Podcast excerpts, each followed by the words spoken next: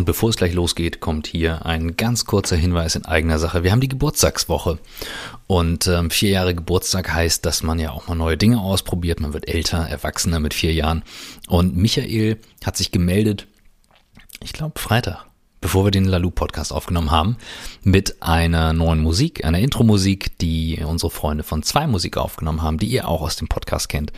Und ähm, ich finde es immer richtig schön, äh, Sachen auszuprobieren und zu testen. Es ist ganz was anderes und ähm, wir werden total gespannt zu hören. Geht mal offen ran, hört rein, fühlt rein. Ähm, es fühlt sich tatsächlich nach einem frischen Aufbruch an und äh, den wollen wir mit euch teilen. Viel Spaß. Unser heutiger Gast war zehn Jahre lang bei McKinsey, bevor er sich aufmachte, die Zukunft der Arbeit zu beschreiben. Sein 2014 erschienenes Buch Reinventing Organizations, ein Leitfaden zur Gestaltung sinnstiftender Formen der Zusammenarbeit, gilt heute als Meilenstein für all diejenigen Menschen auf der Welt, die daran glauben, dass sich Arbeit verändern muss, wenn wir die große Herausforderung, die vor uns liegt, meistern wollen. Der Autor und sein Buch haben Tausende von Organisationen auf der ganzen Welt dazu inspiriert, einen radikalen Sprung zu wagen und neue Managementprinzipien und Praktiken anzuwenden. Viele Jahre hat unser Gast als Berater und Keynote-Speaker die Welt bereist, um seine Ideen wie der Selbstführung als Organisationsprinzip zu vertreten und zu vermitteln. Seine Sprache ist klar und er spricht die Probleme deutlich an. We have reached a stage where we often pursue growth for growth's sake, a condition that in medical terminology would simply be called cancer. Seit einiger Zeit beschäftigt er sich mit dem Thema Nachhaltigkeit und wir sind uns sicher, dass er auch auf diesem Gebiet wichtige Impulse geben wird. Auf den Tag genau vor vier Jahren haben wir unsere erste Podcast-Folge ausgestrahlt. Und wir beschäftigen uns immer noch mit der Frage, wie Arbeit den Menschen stärken kann, statt ihn zu schwächen. Wie kann ein Thema, das einen so wesentlichen Anteil in unserem Alltag einnimmt, wieder mehr Sinn in unserem Leben stiften? Was können wir tun, damit wir auch in Zeiten einer globalen Pandemie nicht andere globale Herausforderungen wie zum Beispiel das Thema der Nachhaltigkeit nicht vergessen? Wir suchen nach Methoden, Vorbildern, Erfahrungen Tools und Ideen, die uns dem Kern von New Work näher bringen. Dabei beschäftigt uns immer wieder auch die Frage, ob wirklich alle Menschen das finden und leben können, was sie im Innersten wirklich, wirklich wollen. Ihr seid bei On the Way to New Work, heute mit dem wunderbaren Frederic Laloux.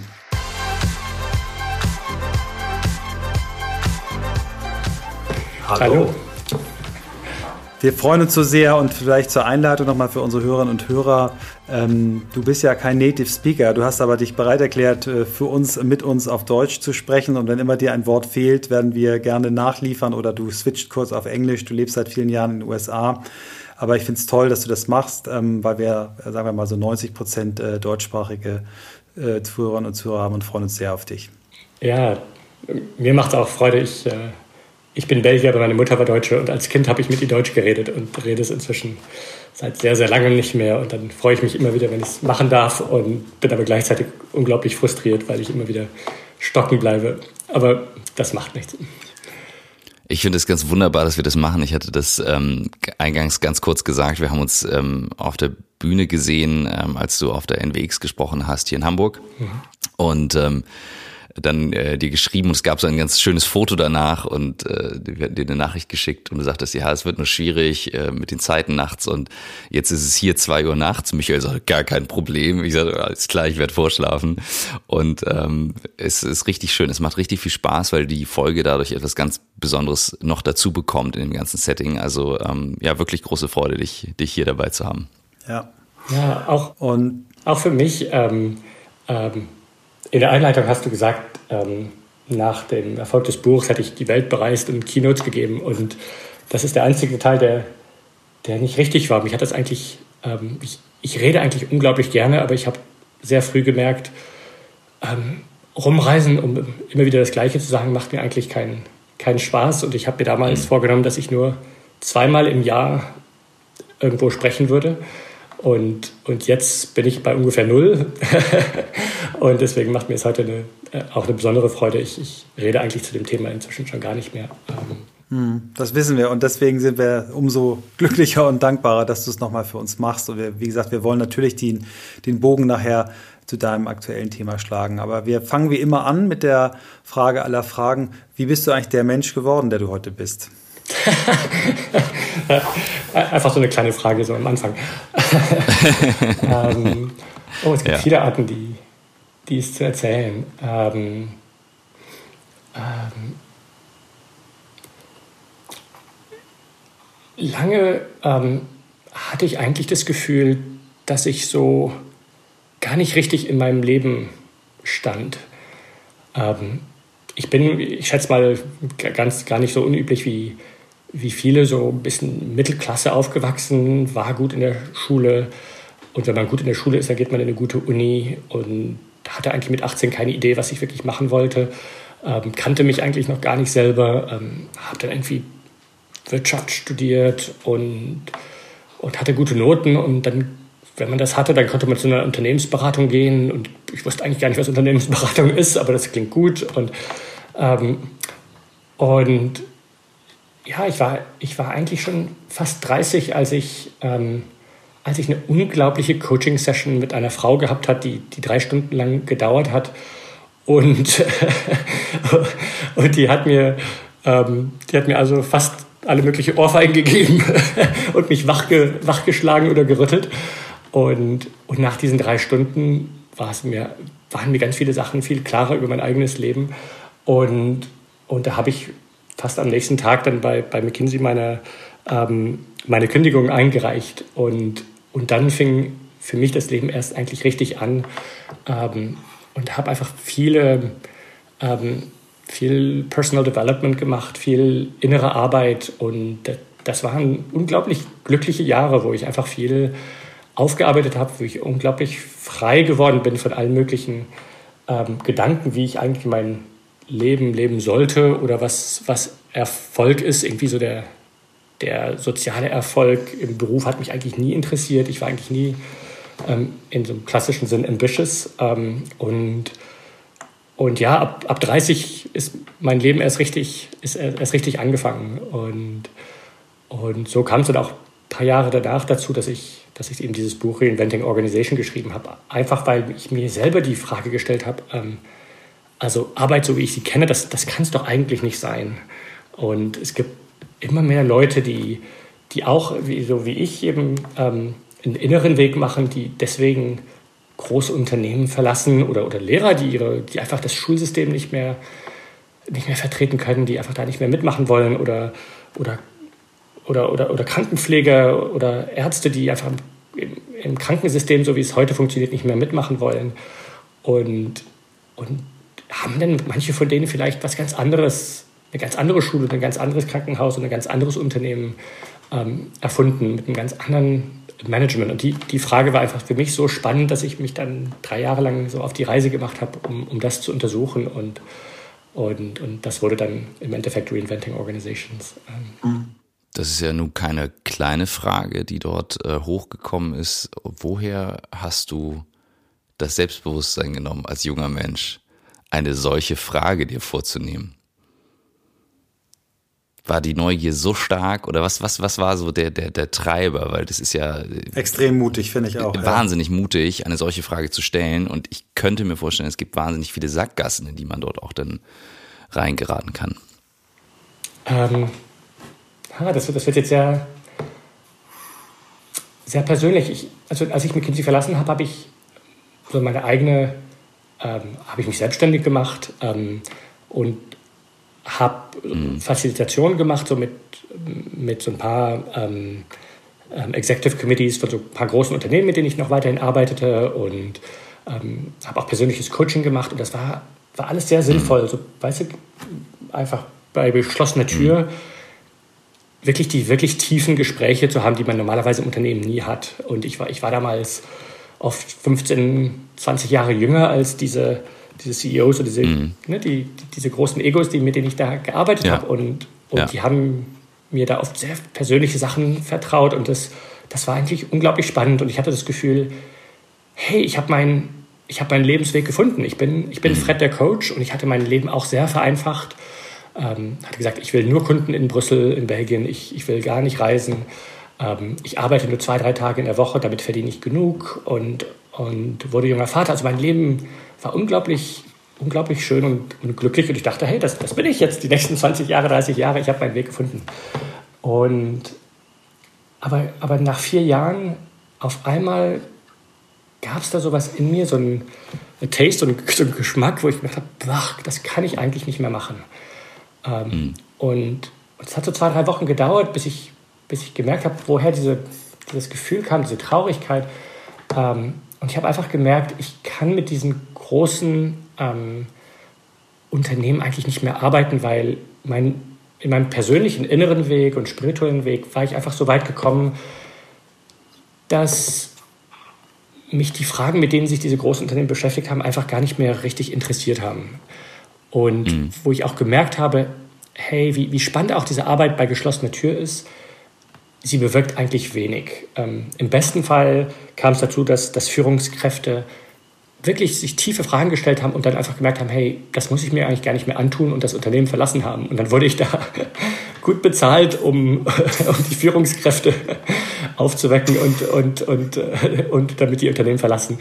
Ähm, äh, aber da, da, ist mir einfach, einfach mal bewusst geworden, dass die, dass die Strukturen selber eigentlich im Kern ähm, ungesund sind. Und mhm. dass ich da eigentlich nicht viel dran verändert habe. Ich, ich habe es geschafft, so, weißt du, so kurze Momente zu schaffen, wo man, wo man endlich mal darüber reden konnte, worum es wirklich ging. Aber sobald ich den Raum verlassen habe, dann, dann ging das, das alte System wieder los. Und es kam einfach so ein Moment, wo ich gemerkt habe, puh, mit diesem Unternehmen kann ich nicht mehr zusammenarbeiten. Das war, das war gar nicht so mental, das war mehr so im, einfach im Gefühl oder im Bauch. Ich kam einfach, weißt du, in diese großen Konzernzentralen rein und mhm. da ist alles so Marmor und Glas und kalt und alle rennen in alle Richtungen und, und machen ihr nächstes Budget und ihre nächsten, weiß ich, ihre nächste drei Jahresplanung. Und da war einfach eine Stimme in mir, die gesagt hat, hey, glaubt ihr da noch alle dran? Ähm, also da, ich, ich, war einfach, ich war einfach zu, zu weit weg davon ähm, und musste mhm. da aufhören. Und in dem Moment kam bei mir eine Frage hoch, die wirklich ganz spannend war. Und ich weiß, wenn ich das erzähle, das ist natürlich nie, nie so stark, wie man es selber erlebt, aber aus irgendeinem Grund war mir ganz deutlich, dass, dass ich dass die richtige Frage, die ich mir stellen musste im Moment, war, war eben nicht die, wahrscheinlich die übliche Frage, so, okay, was, was heißt das jetzt für mich? Was, was mache ich jetzt? Was ist denn jetzt meine Arbeit und wo verdiene ich Geld? Und ne, was, was tue ich, was schreibe ich auf meine Identitätskarte oder auf LinkedIn? Ähm, sondern die, die Frage, die bei mir in dem Moment ähm, hervorkam, war, was könnte ich eigentlich jetzt machen, was, was am sinnvollsten für mich wäre? Ähm, wirklich so kurzfristig, nicht, nicht so lang, so weißt du, was ist mein Purpose in Life mhm. oder sondern einfach, was könnte ich denn jetzt machen, was am sinnvollsten wäre. Und als ich mir die Frage gestellt habe, dann da, da, kam dann die Antwort einfach ganz leicht hoch. Da kamen zwei Projekte hoch. Ich, ich habe auch mit meiner Frau zwei Bücher geschrieben, die, die, ich dann, ja, die, die auch ein ganz, spannend, ganz spannendes Abenteuer war. Aber, aber eben eine dieser Fragen war eben, hey, das kann es doch nicht sein. Es, es muss doch andere Formen der Arbeit geben. Und, und die will ich untersuchen. Und ich glaube, dass, also es war für mich gar nicht gar nicht beängstigend oder spannend. Es war einfach ganz deutlich, hey, das, das ist es jetzt. Das ist einfach jetzt die, mhm. ähm, die, die Frage. Und ich hatte da ähm, auch eben so eine, fast so ein bisschen so eine spirituelle Hingabe, wo ich mir gesagt habe, hey, ich, ich mache das jetzt und ähm, ja, am Anfang verdiene ich da kein Geld mit. Ich hatte, ich, hatte noch, ich hatte noch ein bisschen Geld gespart, wovon wir leben konnten. Aber ich habe mir einfach gedacht, ich kann mir nicht richtig vorstellen, dass wenn ich das mache, was am sinnvollsten für mich ist, dass da nicht irgendwann mal das, das Universum mir, mir, mir, mir da was zurückgibt, weißt du? Und, und also will ich mich einfach mal dieser Frage, dieser Frage hingeben. Sehr schön.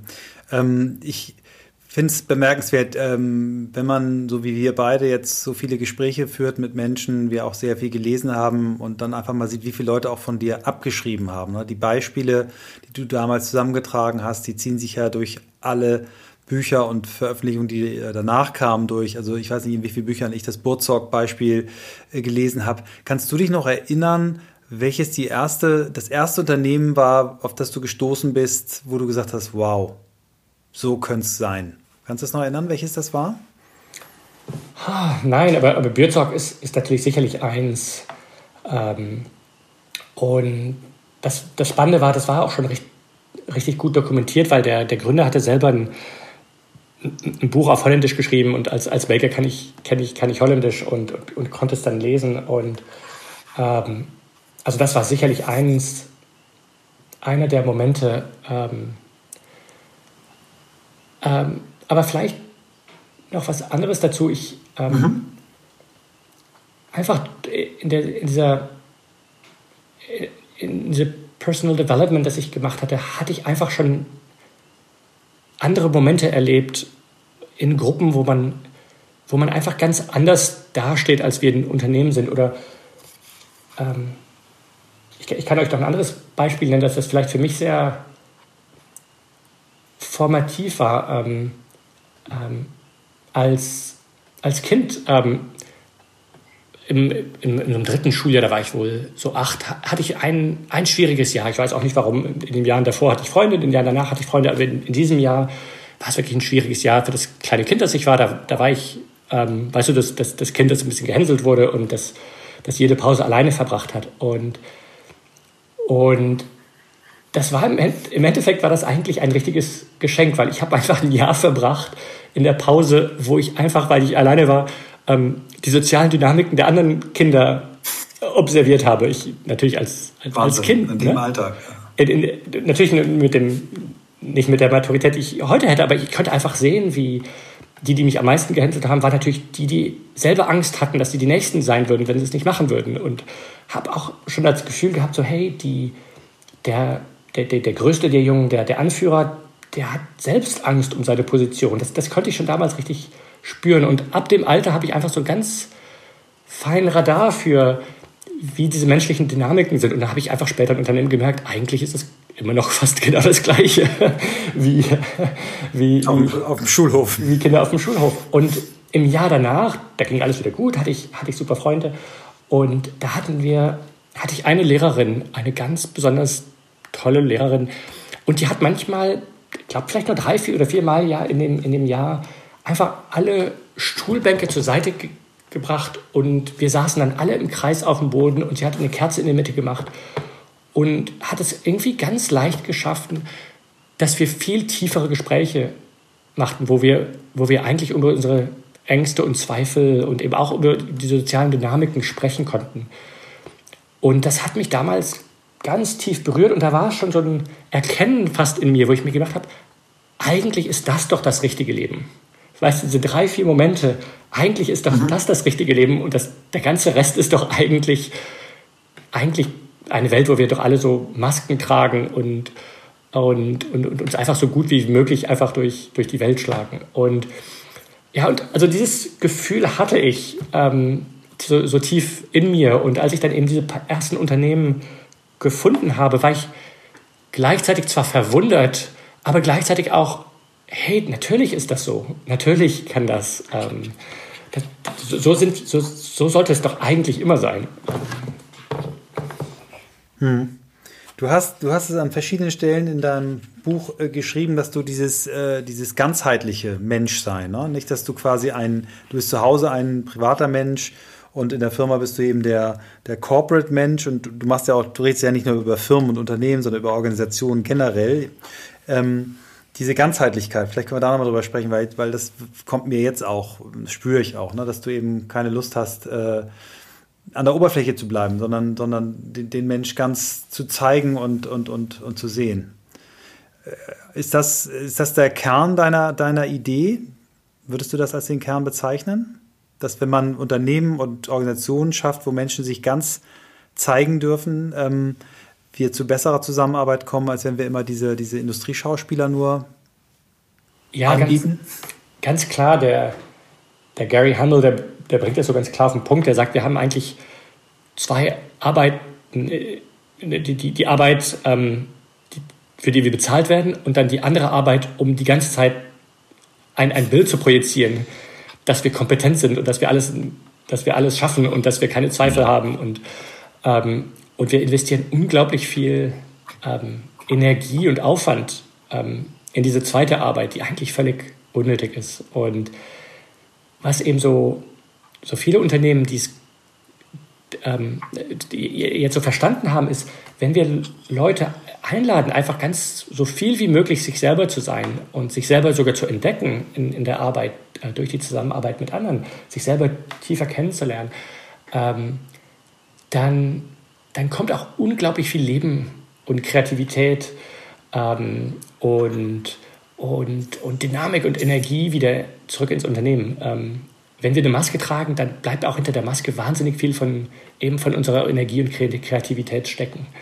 Und, und dann, dann, dann verhadern wir in, in Konflikten, in, in Ängsten, in Corridor Talk. Ähm, und das ist eigentlich alles, alles gar nicht nötig. Und alles geht eigentlich unglaublich viel schneller und spannender, wenn man sich kennt und, und wenn man sich vertraut. Ähm, du hattest ja immer auch, ähm, also schon her, dass ich sie erst in meiner Hand hatte und ähm, ich weiß, ich fand es von Sekunde eins an spannend, ähm, auch in diese alten Strukturen reinzugehen, also historisch gesehen. Und ich hatte es Michael angedeutet und Michael weiß es, wir stecken bei uns mitten in einem Change, obwohl wir immer sehr offen sind, haben wir gesagt, wir wechseln regelmäßig auch ein bisschen die Struktur, um auch fit zu bleiben. Und jetzt gerade passiert es durch auch sehr viele Schicksalsschläge bei uns in meinem Team, ich habe 30 Mitarbeiterinnen und Mitarbeiter, dass ähm, auch sehr viel gezeigt wird. Und gerade gestern Abend teilte einer wieder etwas, was vor zwei Jahren passiert ist. Und also es passiert gerade auch sehr viel. Und ähm, unsere Personalerin ist seit September da und die sagte, als wir gestern ein Gespräch hatten, ähm, es ist für die Leute echt anstrengend, wenn sie das nicht kennen, das zu tun am Anfang. Also sie brauchen immer wieder diese Einladung. Ich merke das auch richtig. Und gleichzeitig zieht es auch an mir als Gründer ähm, mit meinen beiden Geschäftspartnern, das konsequent zu tun, weil es wirkt erstmal so, dass das eine Arbeit ist, was du gerade sagst. Eigentlich ist es ja viel weniger Arbeit, uns so zu zeigen, wie wir sind, authentisch zu sein, als Eltern authentisch zu sein, als Partner authentisch zu sein. Aber wir haben so viele Jahrzehnte gelernt, das nicht zu tun. Jetzt hast du die Historie dir angeschaut. Wie viele Jahrhunderte werden wir brauchen, dass das der Standard wird? also ich, ähm, ich hole jetzt erstmal meine Kristallkugel raus und äh, ich habe extra gesagt Jahrhunderte, da können wir nochmal.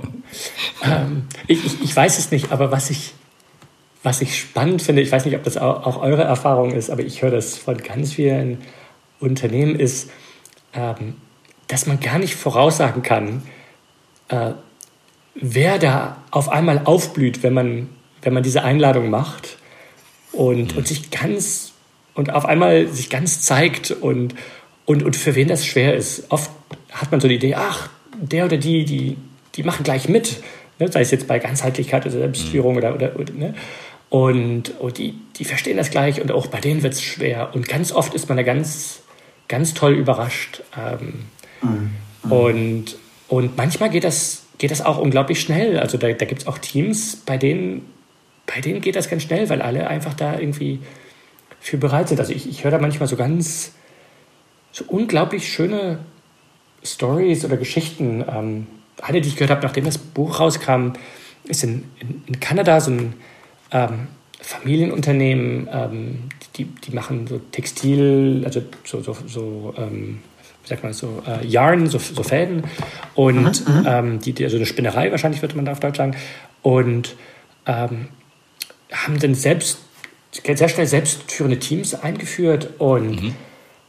und dann entstehen einfach Sachen, weil die machen jeden Morgen einfach ein Check-in und, und wie es geht. Und, und eines Tages konnte einer einfach gar nicht reden beim Check-in. Das, das ging ihm zu nahe und hat so auf einen Kollegen gedeutet und der Kollege hat gesagt, okay, ich, ich, ich rede jetzt mal für ihn, weil ähm, seine Frau hat ihn gestern Abend rausgeschmissen und er hat die Nacht im Hotel verbracht und er weiß eigentlich gar nicht, wo er heute Abend hingehen soll. Und, und ja, ähm, und innerhalb der nächsten Stunden hat diese Gruppe von Kollegen ihm ein leeres Apartment gefunden, das, das sie vom Freund hatten und haben ihm ein Bett gefunden und haben ihm Teller und, und, und Messer und Gabel gefunden und, und am Abend hatte er ein Apartment, in das er für ein paar Wochen ziehen konnte. Ähm, und, und das sind einfach so Sachen, ähm, die sind eigentlich gar nicht schwer und die, das Interessante ist, äh, oft so auf dem, auf dem Shopfloor in, in der Fabrik funktioniert das manchmal viel leichter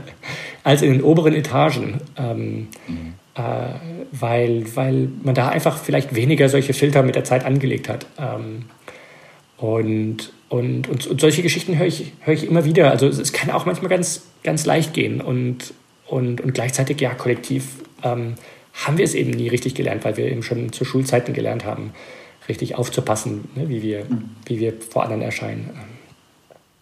Du hast in deinem Buch ähm, ja auch wunderschöne Beispiele, wo schon das ganz früh richtig gemacht wird. Die Schule in Berlin, daran denke ich gerne, wenn du diese Open Mic Session, als du die erwähnt hast, ne, wo einmal in der Woche die Schüler ähm, die Eltern, die Lehrer, die, die Angestellten äh, auf die Bühne gehen können und sich für irgend, bei irgendjemand bedanken dafür, dass du mir eine Woche lang die Hausaufgaben nach Hause gebracht hast, weil ich krank war. Oder ähm, das ist natürlich sensationell schön, wenn man sowas schon in der Schule lernt oder was du jetzt beschrieben hast, äh, dieses äh, im Kreis sitzen in der Schule, was ja also der Stuhlkreis. Ähm, ich weiß gar nicht, ob es aus der Waldorfschule kommt oder, oder äh, einem, einem anderen System, aber eigentlich müssen wir doch so früh ansetzen, dass wir den Kindern schon das Vertrauen geben, sich zu zeigen. Ähm, und das ist ja in der normalen Schule eben überhaupt nicht der Fall. Also ich. Ja, ähm, das ist ja das Drama der, der Schulen und das, das hat ja auch damit zu tun, dass die, dass die Lehrer selbst, ähm, dass wir sie in so eine Situation versetzen, wo die meisten Lehrer ähm, ja nie untereinander austauschen. Und ähm, die, die meisten Lehrer unglaublich Angst haben, dass ein anderer Lehrer mal reinschauen könnte, was sie machen. Ähm, weil das Gleiche ist mit, mit, mit, mit Ärzten im Krankenhaus oder ähm, weil Lehrer oder Ärzte und eben auch viele Unternehmensführer ähm, so eine, eine Maske des Experten tragen müssen. Als Lehrer muss ich ja eigentlich alles wissen, muss ich ja eigentlich alles können und äh, musste ich eigentlich Antwort auf alles haben. Ähm, sonst, sonst wäre ich ja hier so eine Art Imposter, ähm, der, der, der, das gar nicht verdient hätte, ein Lehrer zu sein. Und das Gleiche gilt, für Unternehmensführer. Die Unternehm ganz viele Unternehmensführer haben das Gefühl, sie müssten ja eigentlich auf alles eine Antwort haben, sonst würde es ja heißen, dass sie, dass sie fehl am Platz sind. Und, ähm, und deswegen ist es natürlich oft für Lehrer gar nicht so leicht, ähm, dann gerade eben auch so, ein, so, so einen Kreis zu zu eröffnen. Und, und ähm, sie müssen jetzt selber erstmal das, das Beispiel geben. Ähm, aber das ist natürlich eine unglaublich schöne Arbeit, wenn die Lehrer das erstmal, erstmal schaffen, dann, dann werden ihre Beziehungen mit den Kindern auch ganz, ganz anders. Ähm, dann, dann müssen sie eben nicht mehr diese, ständig diese Maske tragen von dem Allwissenden oder der Allwissenden, ähm, sondern können dann auch wirklich, wirklich schöne und authentische Beziehungen mit den, mit den Kindern haben. Also ich glaube, auch wenn wir es eben nicht als Kind gelernt haben, dass wir es heute alle lernen können und dass wir oft mhm. ganz, ein, eigentlich ein ganz tiefes Verlangen dazu haben, obwohl wir es vielleicht oft gar nicht wissen. Ähm, und es am Anfang erstmal auch ein bisschen, ja, ein bisschen spannend ist, ähm, sich, sich da mal von einer tieferen Ecke zu zeigen, bis man dann auf einmal merkt, hey, das geht ja eigentlich und das, das war ja gar nicht so schlimm und und auf einmal reden meine Kollegen ganz anders mit mir und beim Kaffee sagen sie, weißt du, was du erzählt hast, das, das ist eigentlich genauso bei mir im Leben. Und auf einmal haben wir, da hat man da viel, viel schönere und tiefere Beziehungen. Ja. Ähm, ich würde gerne einmal auf deine, wir wollen ja nicht das Buch jetzt hier ähm, äh, zerlegen die Einzelteile, aber was mich sehr beeindruckt hat, war deine, deine historische Einordnung der unterschiedlichen Organisationsmodelle äh, die es gab und die es ja auch zum Teil immer noch gibt, auch die, die ganz alten, äh, zumindest in, in, ne, beim Impulsiven in der Straßengang äh, hat man das vielleicht heute immer noch oder bei der Mafia. Ähm, und was mir sehr gut gefallen hat, dass du diese evolutionäre Organisation, dass du die ja da, da eine Projektion in die Zukunft gemacht hast, wo du sagst, ich weiß noch gar nicht ganz genau, wie es ist, ne, aber wie könnte es aussehen, dass du eigentlich auch eingeladen hast dazu, lass es uns gemeinsam entwickeln. Ähm, wie siehst du das, was nach, also du hast dein Buch, glaube ich, 600.000 Mal verkauft. Was hast du für Stories gehört? Hast du Beispiele von Unternehmen, die wirklich es geschafft haben, schon von dieser eher hierarchisch äh, oder leistungsorientierten, äh, rein leistungsorientierten Sicht, sich in Richtung Evolution zu entwickeln? Hast du Beispiele gehört? Waren das eher kleine Unternehmen, von denen du gehört hast, dass die es geschafft haben?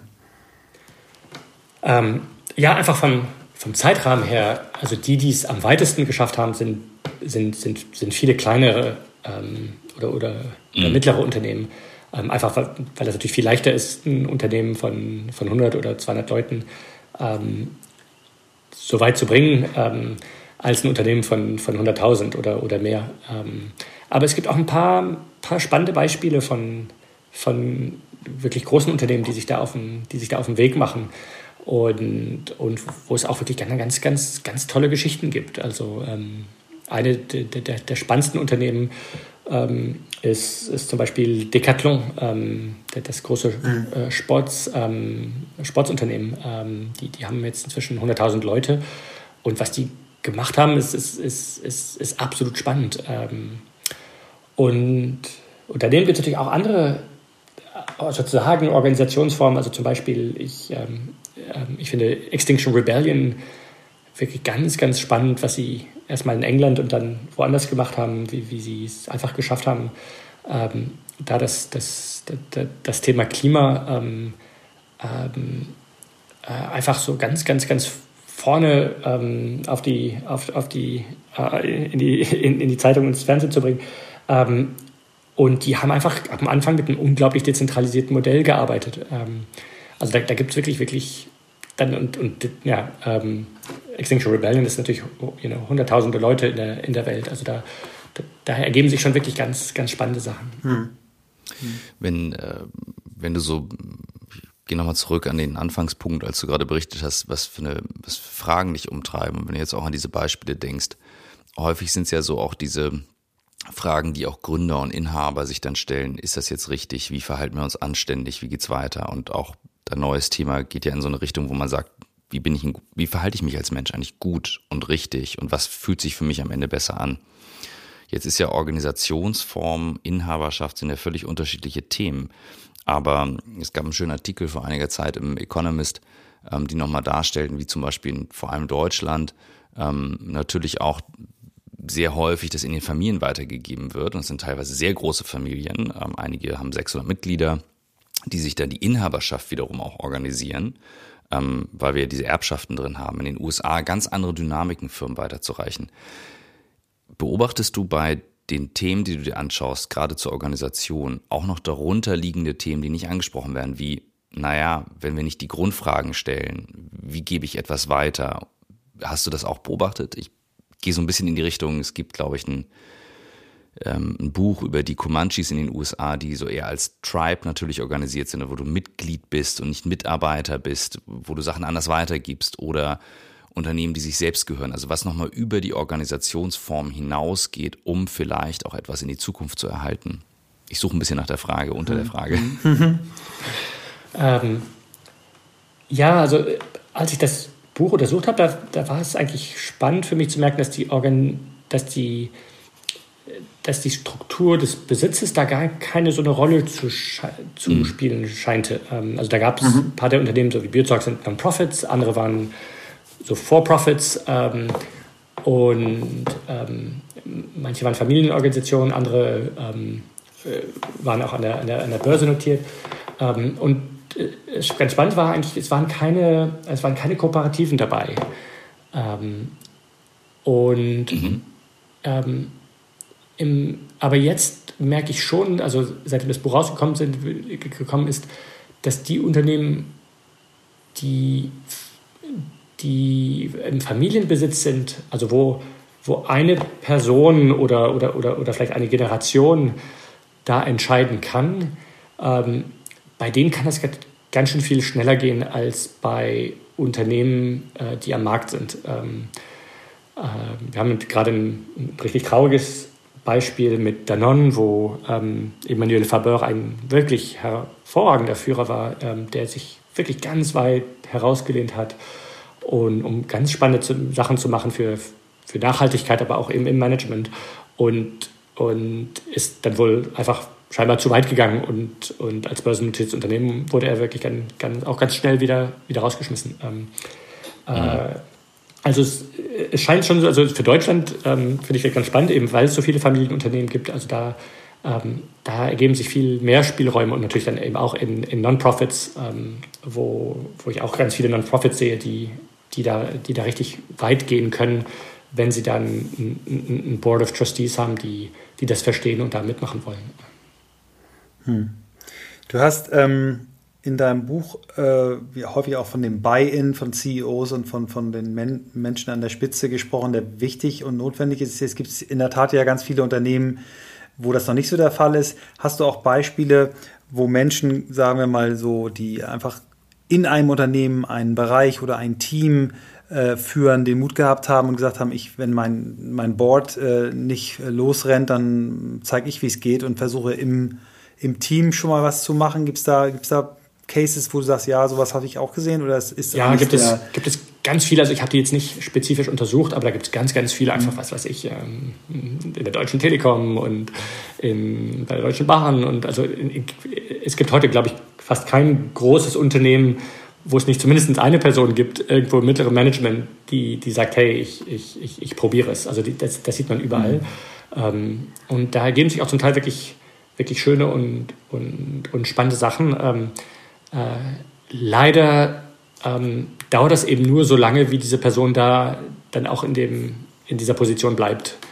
Mhm. Wenn, wenn die Person dann weiter woanders befördert wird oder, oder ähm, dann, dann hört das Experiment auch oft ganz schnell wieder auf, weil eben die, der, der Rest der Organisation, die Antikörper sind einfach zu stark ähm, und, und übernehmen das dann wieder. Ähm, äh, und, ähm, aber das, das macht nichts. Also ich, ich glaube, ähm, wenn man nicht den Gedanken hat, hey, äh, den, den, naiven Gedanken vielleicht, hey, wenn, wenn ich hier zeige, wie toll das ist, dann, dann machen alle anderen mit, ähm, dann, äh, dann, hat das trotzdem einen unglaublichen Wert, weil, ähm, weil man eben experimentiert hat, weil viele Leute da was gemerkt, gesehen haben, was mitgemacht haben, miterlebt haben, wo sie sagen, wow, das kann, kann auch anders. Und, und diese Leute, die es experimentiert haben, wer weiß, vielleicht sind die in, in, in, in drei Jahren oder fünf Jahren oder in zehn Jahren selber an der Unternehmensspitze und haben dann eben auch den mhm. Gestaltungsfreiraum, um es dann auch fürs ganze Unternehmen ähm, einzuführen. Ähm. Also wir haben ein paar schöne Beispiele auch gesehen, ich gerne mal im Detail möchte. Wir haben äh, in Hamburg bei Bayersdorf hat wirklich eine Truppe von jungen Leuten gesagt, Mensch, wir haben doch so viele tolle Beispiele, lass uns doch mal so ein New Work Festival machen. Und diese ganzen Beispiele, diese Projekte, die haben zum Beispiel gesagt, okay, wir haben ja ganz tolle agil arbeitende Teams, wir haben ja eine Unit, äh, da darf der Chef dieser Unit darf das führen, als wenn es sein eigenes Unternehmen ist, weil er gesagt hat, pass mal auf, dieses Ding kann man nicht klassisch führen, das muss man anders machen und haben dann innerhalb kürzester Zeit durften die dann im Board diese Idee präsentieren, so ein Festival zu machen. Jetzt zum zweiten Mal gemacht und äh, das Spannende war, der, der Initiator hat äh, quasi so einen Impuls bei uns im Podcast gekriegt. Und, und dann, jetzt war es ganz lustig, habe ich dann nicht erzählt, Christoph, letzte Woche war ich bei der A1 Telekom in Österreich, auch auf einem zehn Tage langen äh, digitalen äh, New Work Festival. Und da erzählte der HR-Chef auch am Ende, ja, Michael, vielen Dank übrigens äh, für euren Podcast, weil aus dem Podcast habe ich gehört, dass man bei Bayersdorf das so gemacht hat. Und das war dann unsere Idee, es zu machen. Und ich glaube eben sehr stark daran, dass, dass das von überall kommen darf und kommen mhm. kann. Und das finde ich, das feiere ich so an deinem Buch. Äh, wenn mich Leute mal fragen, ja, wie fange ich dann an? Dann sage ich, ja, fang doch mal an, lies mal ähm, diese feinen Beispiele bei Frederik, der dann sagt, pass auf, äh, allein schon das Mitarbeitergespräch anders zu machen, indem du die Leute auf die Wiese setzt und jeder darf, äh, ne, jeder wird mal drangenommen und du erzählst einfach, jeder erzählt, was er an dem anderen schätzt, warum er gerne mit ihm arbeitet und mhm. was er ihm vielleicht wünscht, wo er sich noch äh, äh, weiterentwickeln kann. Allein das Tool, was ja jeder sofort einführen kann, äh, hört sofort auf mit, äh, na, wenn Chefs das klassisch machen und sagen, ja, wie, wie dein Kollege sowieso, wie findest du den denn? Und dann ist sofort Denunziantentum.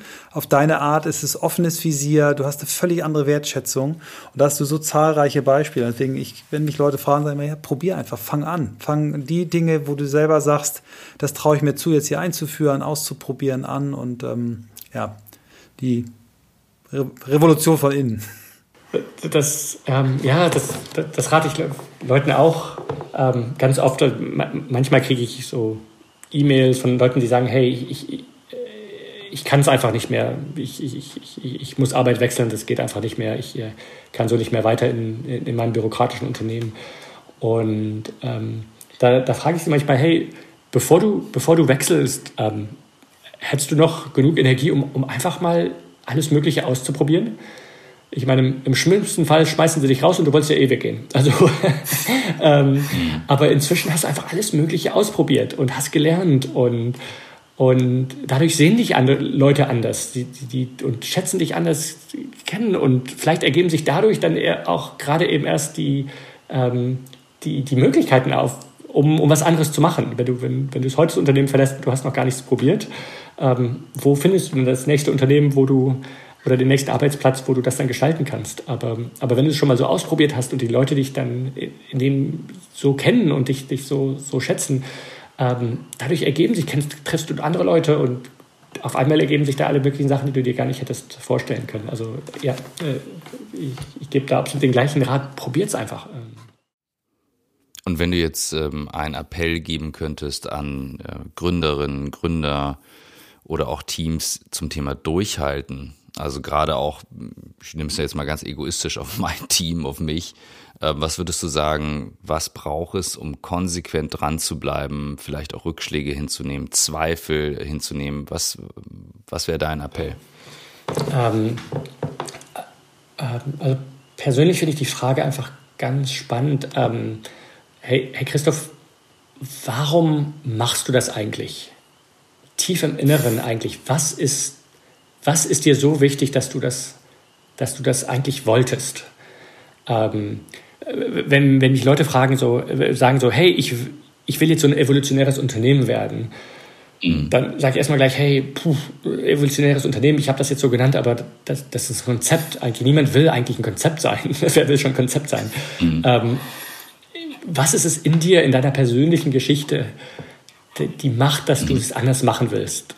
Ähm, das könnte ich dir jetzt hier in der Nacht beantworten sofort. Ja, willst du es machen? Ähm. Ja, ich wollte mit, mit dem Unternehmen, nachdem ich in meinem letzten gemerkt habe, ich arbeite nicht gerne in meinem eigenen Unternehmen, habe ich gesagt, ich möchte nie wieder aufwachen und nicht gerne in meinem Unternehmen arbeiten und habe mich gefragt, was dazu gehört. Und dazu gehört eben das, dass ich auch selber gerne entscheide, wo und wie ich es mache. Und ich habe gesagt, wenn ich mit dieser Motivation rangehen möchte, dann ist für mich das der wichtigste Kern für alle in diesem Unternehmen. Das ist, also das ist so, ja, wie, so fühlt sich das auf jeden Fall für mich an, ja. Super, super. Ähm, ja, ganz spannend. Und wenn wir mehr Zeit hätten, dann, dann würde ich dich einladen, die, die Frage zu stellen, ähm, weißt du, so wie, wie russische Puppen, die so ineinander gehen, weißt du so? Mhm, mhm. Warum ist dir das so wichtig, dass, dass du und andere das gestalten können? Und, und dann frage ich nochmal, warum und nochmal. Und, und oft kommt man dann eben so auf ganz so tiefe Geschichten. Ähm, ebenso wie ich eben halt, hey, mit, als ich acht war, wurde ich ein Jahr lang gehänselt. Und da habe ich erstmal gemerkt, wie, wie schlimm das sein kann. Aber mit neun habe ich auch gemerkt, wie man im Kreis sitzen kann und wie, wie, wie schön das ist.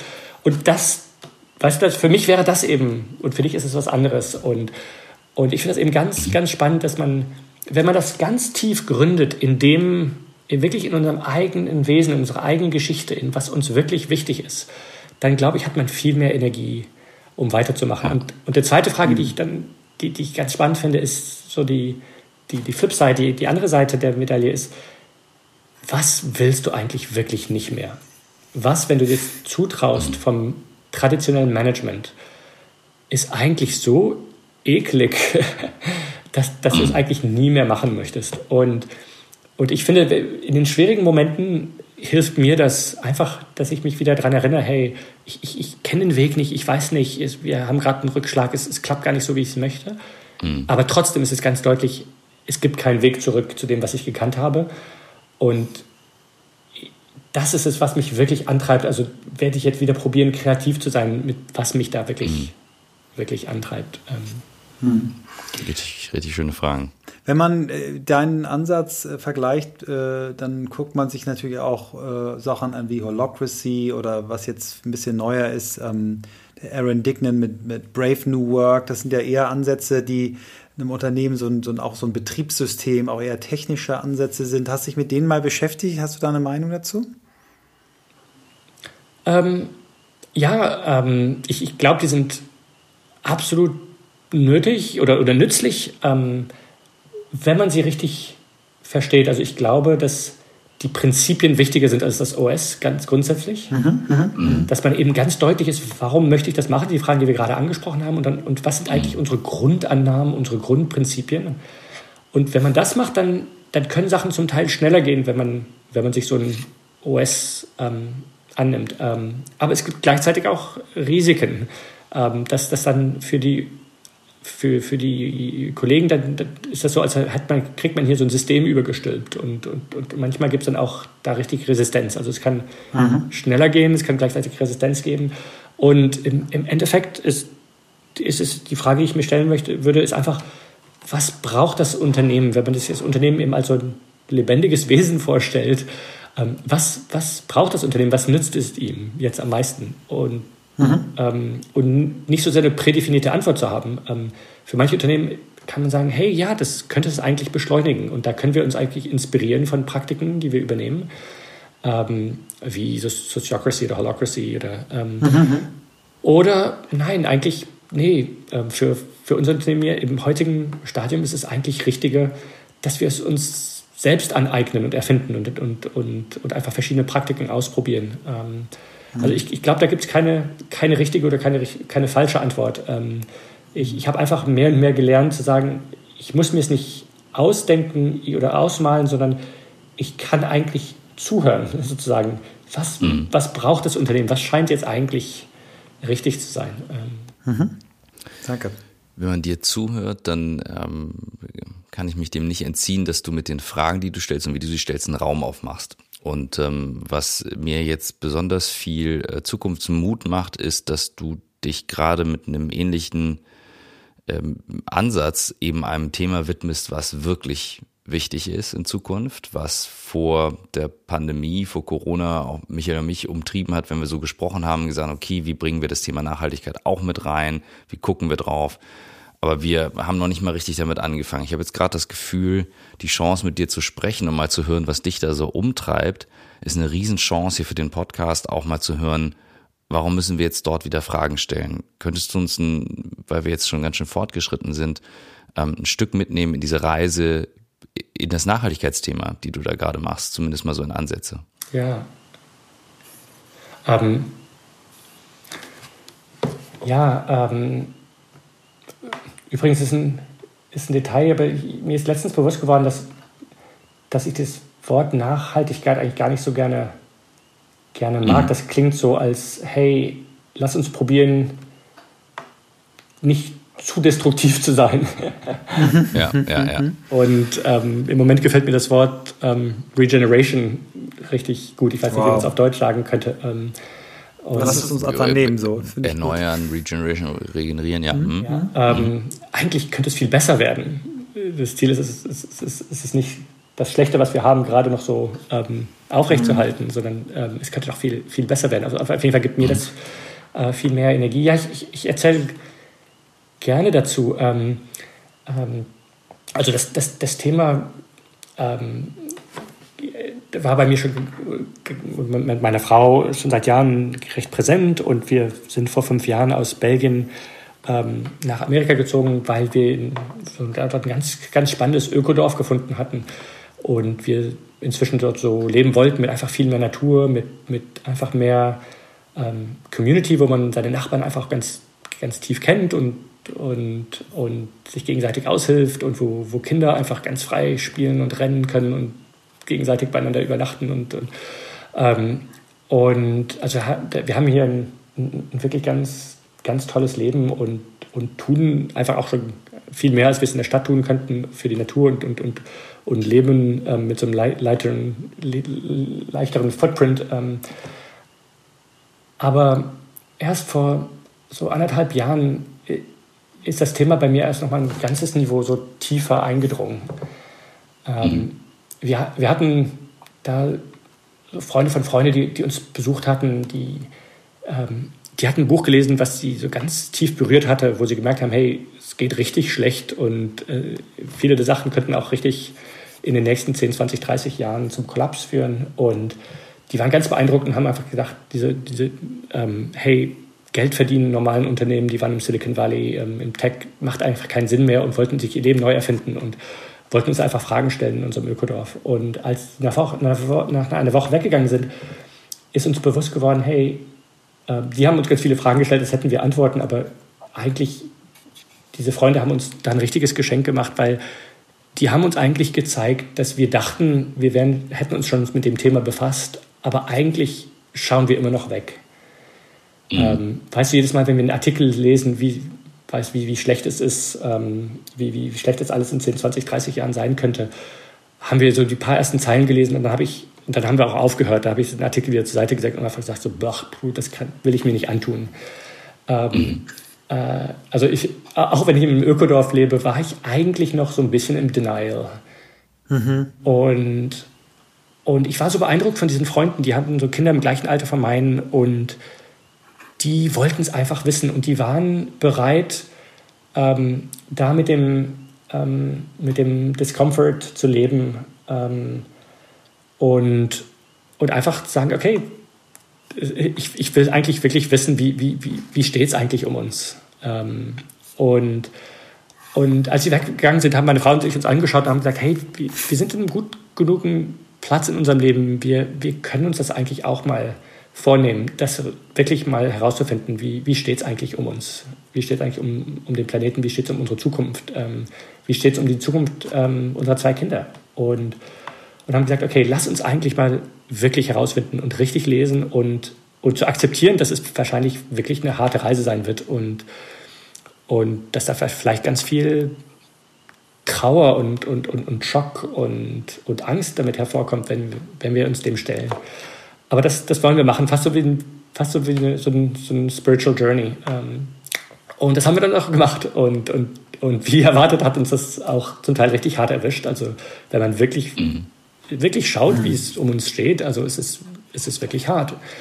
Ähm, und, aber diese Reise, die wir gemacht haben, ähm, könnte man so, weißt du, so, so ein U darstellen. Also da geht es erstmal richtig tief runter, ähm, aber dann geht es auch wieder hoch. Und und wir sind natürlich nicht die Ersten, also äh, ne, tausend oder Millionen Leute haben das vor uns gemacht und hoffentlich machen das jetzt auch Millionen nach uns, ähm, wo, man, wo, man eben, wo man eben so durch dieses U geht ähm, und, und man dann auch aber eben wieder hoch herauskommt. Also wir am Ende davon kam bei, kam bei uns ganz viel Deutlichkeit oder Klarheit, hey, was ist uns jetzt eigentlich wichtig und was wollen wir jetzt eigentlich wirklich mit unserer Zeit hier noch auf dem Planeten machen und, und welche mhm. Arbeit ist uns jetzt eigentlich wirklich wichtig und mit wem wollen wir es machen. Und, und wir haben dadurch ganz viele tolle, spannende Leute kennengelernt und, und das hat uns eigentlich gleichzeitig auch wahnsinnig viel Energie gegeben.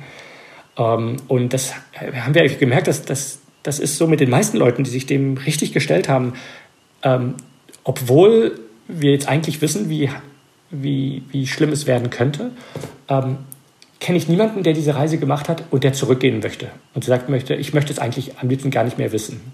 Mhm. Alle Leute sagen, wow, es hat mir einfach mehr Energie und Klarheit gegeben und es hat eigentlich mein Leben reicher gemacht, mich dem, mich dem zu stellen. Und, und, und ja, das war bei uns eben so vor anderthalb Jahren und dann war auch wirklich ganz deutlich für mich, hey, dann damit schließe ich jetzt erstmal das Kapitel uh, Reinventing Organizations ab und, und dann kam auch sehr schnell eben dieses, dieses neue Projekt hervor, an dem wir, an dem wir jetzt arbeiten.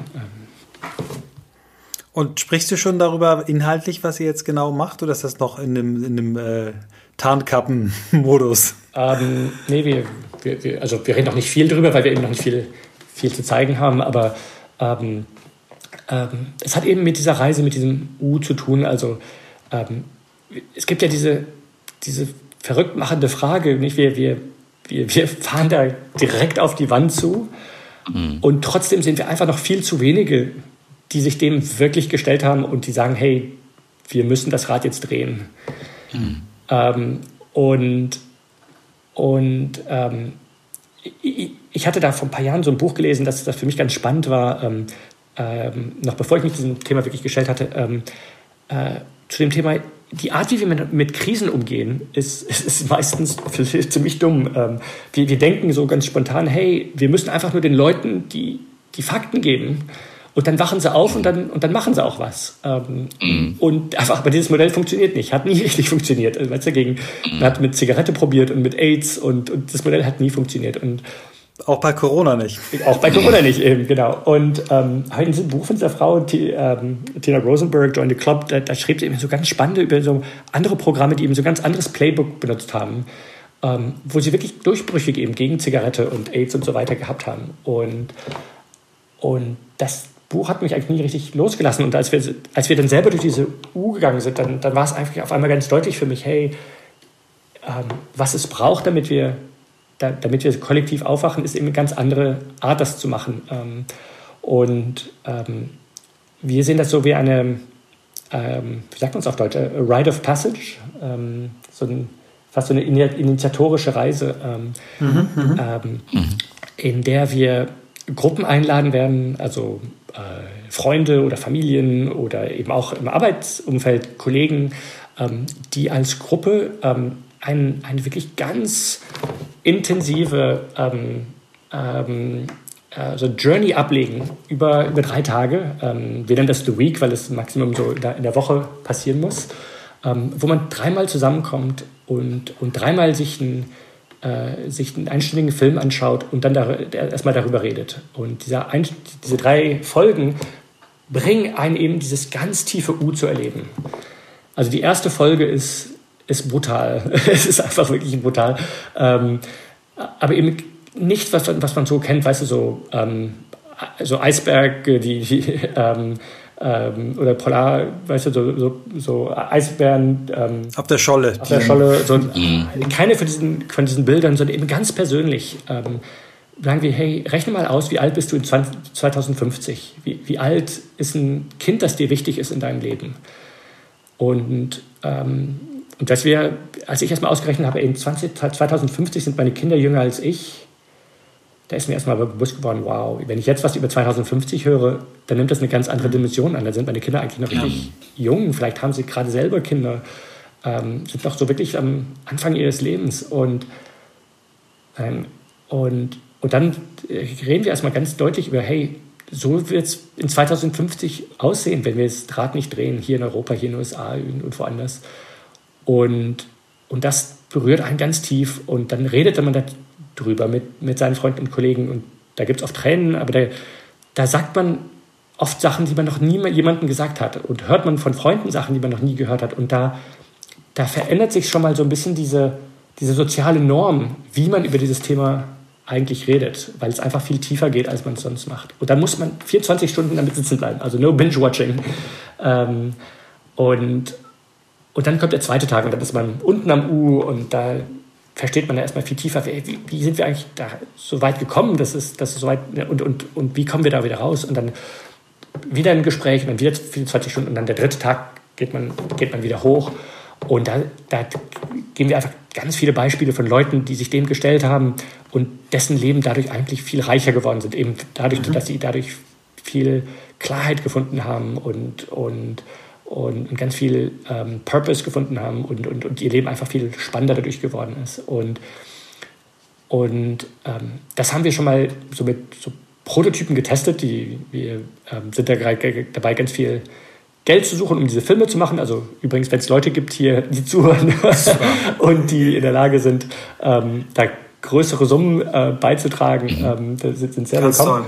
Ähm, also das heißt, also konkret, wo würde man dich erreichen, wenn jemand sagt, ja?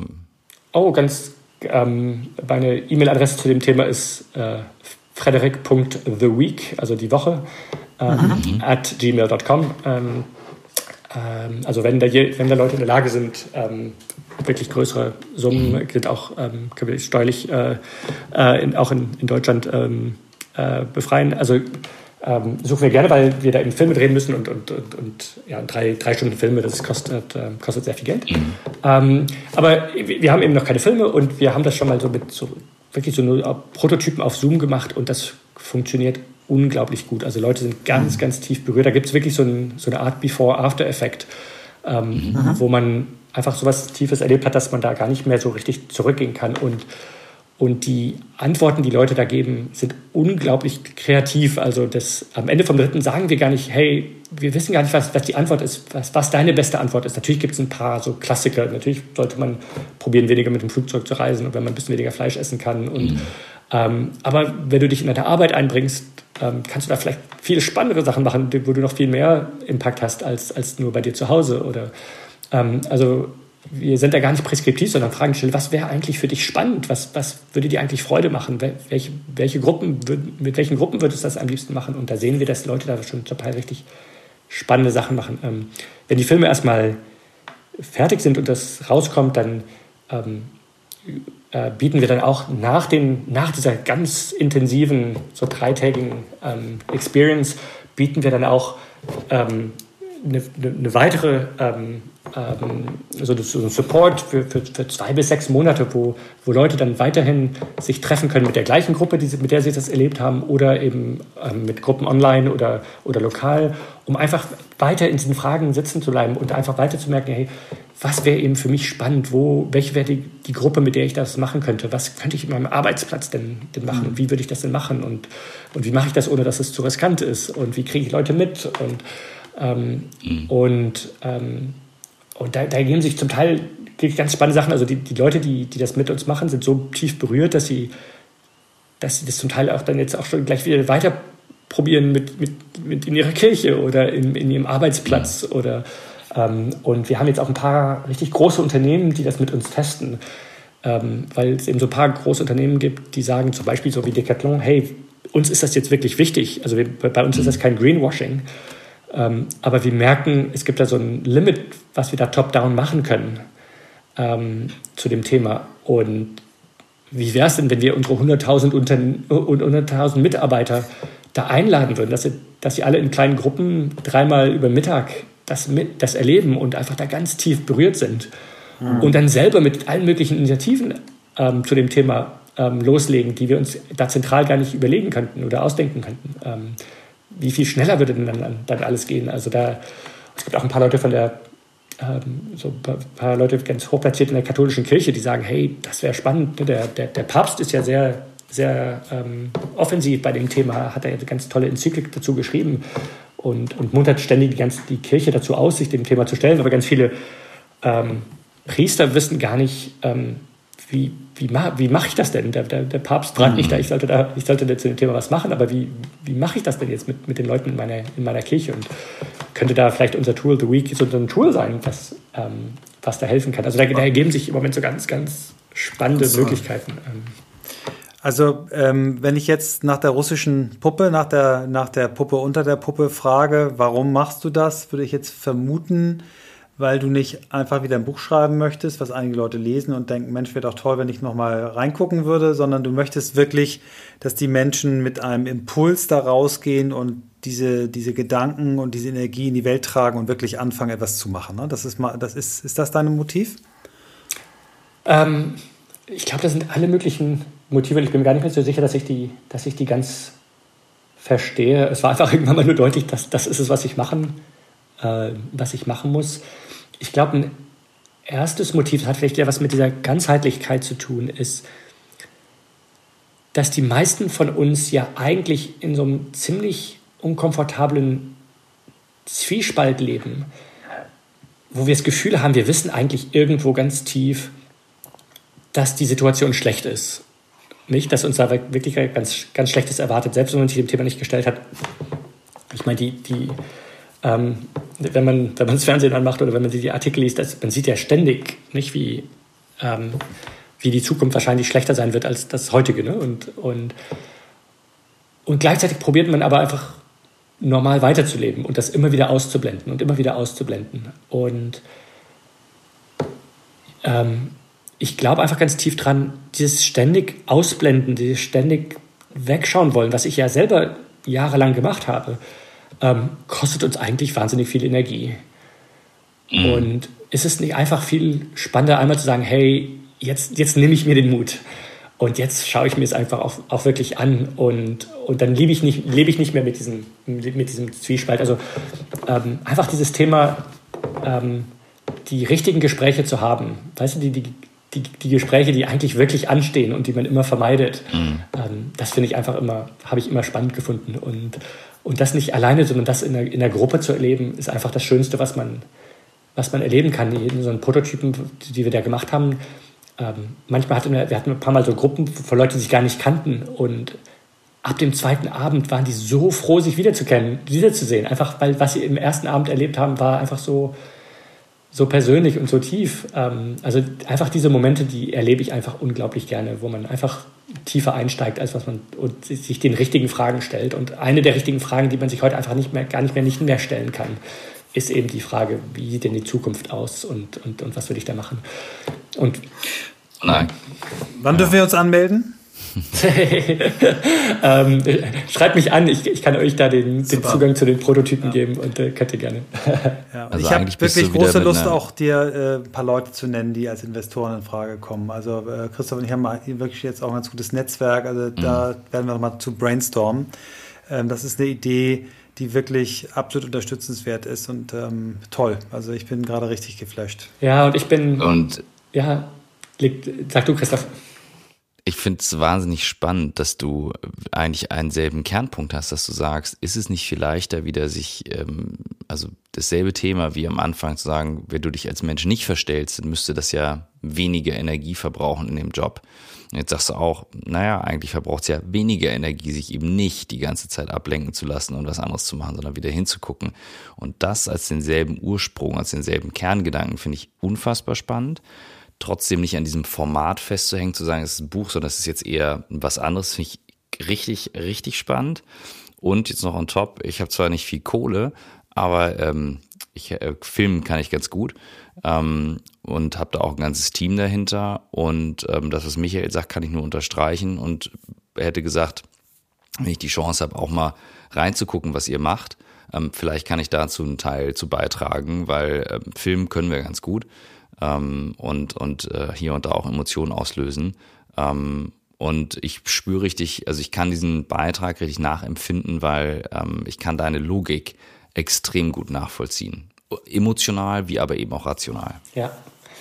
Ah, super. Ähm, ja, wir, wir freuen uns unglaublich über, über jede Mitarbeit und ich, ich, ich bin da dem Leben auch einfach unglaublich dankbar, weil es eben so viele Brücken gibt zwischen Reinventing Organizations und was ich, was ich ja. jetzt mache. Ähm, ähm, vom Thema her, also vom, ähm, aber, aber auch eben von, Leuten, die da, die da mitmachen wollen, weil sie, weil sie mir irgendwie vertrauen und sagen eben so ein paar große Unternehmen, die sagen, hey, ja, wir, wir wollen das gerne mal intern ausprobieren.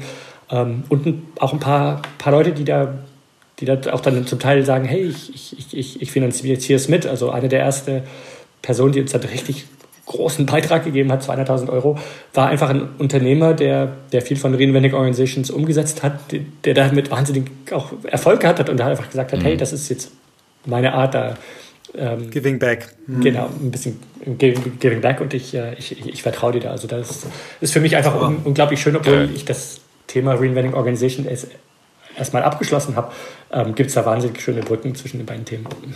Ja. ja, also, ja, also das wäre natürlich meine persönliche Traumvorstellung, dass jetzt dieser Change in der Firma dazu führt, dass wir das dann sinnvoll einsetzen können. Äh, alles zusammen, das wäre natürlich perfekt. Ich habe über die Faszination unseres Gespräches komplett die Zeit aus dem Auge verloren. Mhm. Ähm, ist immer ein sehr gutes nicht, Zeichen. Ja, ja. Normalerweise bin ich immer der Timekeeper pff, völlig ja. weg.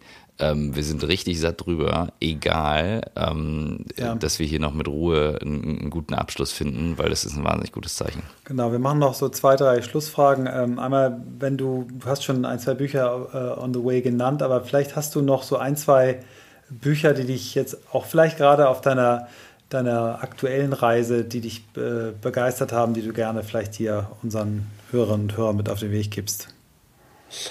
Ähm ja, also ein, ein Buch, das mich ganz tief berührt habe, hat, ähm, was ich auch in Reinventing Organizations ähm, ähm, oft, also hatte ich viele Quotes davon drin, ähm, ist ein Buch von Parker Palmer, ähm, leider glaube ich nicht auf Deutsch übersetzt, das heißt ähm, Let Your Life Speak. Mhm. Ganz wunderschönes, ganz kleines Buch ähm, über eben diese, die, dieser schöne Gedanke von Parker Palmer, wo, wo er gesagt hat, so lange habe ich das gedacht, dass ich eben das Leben führen sollte, was, was mir vor Augen schwebte, ähm, bis ich erstmal gemerkt habe, ähm, ich, ich kann einfach das Leben leben lassen, das durch mich gelebt werden will. Ähm, ähm, let, the, let the life um, live that wants to be lived through me. Und das finde ich einfach wahnsinnig spannend und das Buch ist, äh, also wirklich jeder Satz ist, ist, ist ganz, ganz, ganz, ganz spannend. Ähm, ähm, ähm Ken Wilber hat mich auch ähm, sehr beeindruckt und, und, und das gibt sicherlich auf Deutsch. Der englische Titel heißt äh, mhm. A Short History of Everything. Es ist vielleicht das leichteste Buch, um, um anzufangen. Ähm, und, und weiterhin für die, die Englisch lesen können, ähm, das schönste Buch, das ich in letzter Zeit gelesen habe, ähm, heißt äh, Braiding Sweetgrass. Mir fällt der Name von der Autorin gerade nicht ein.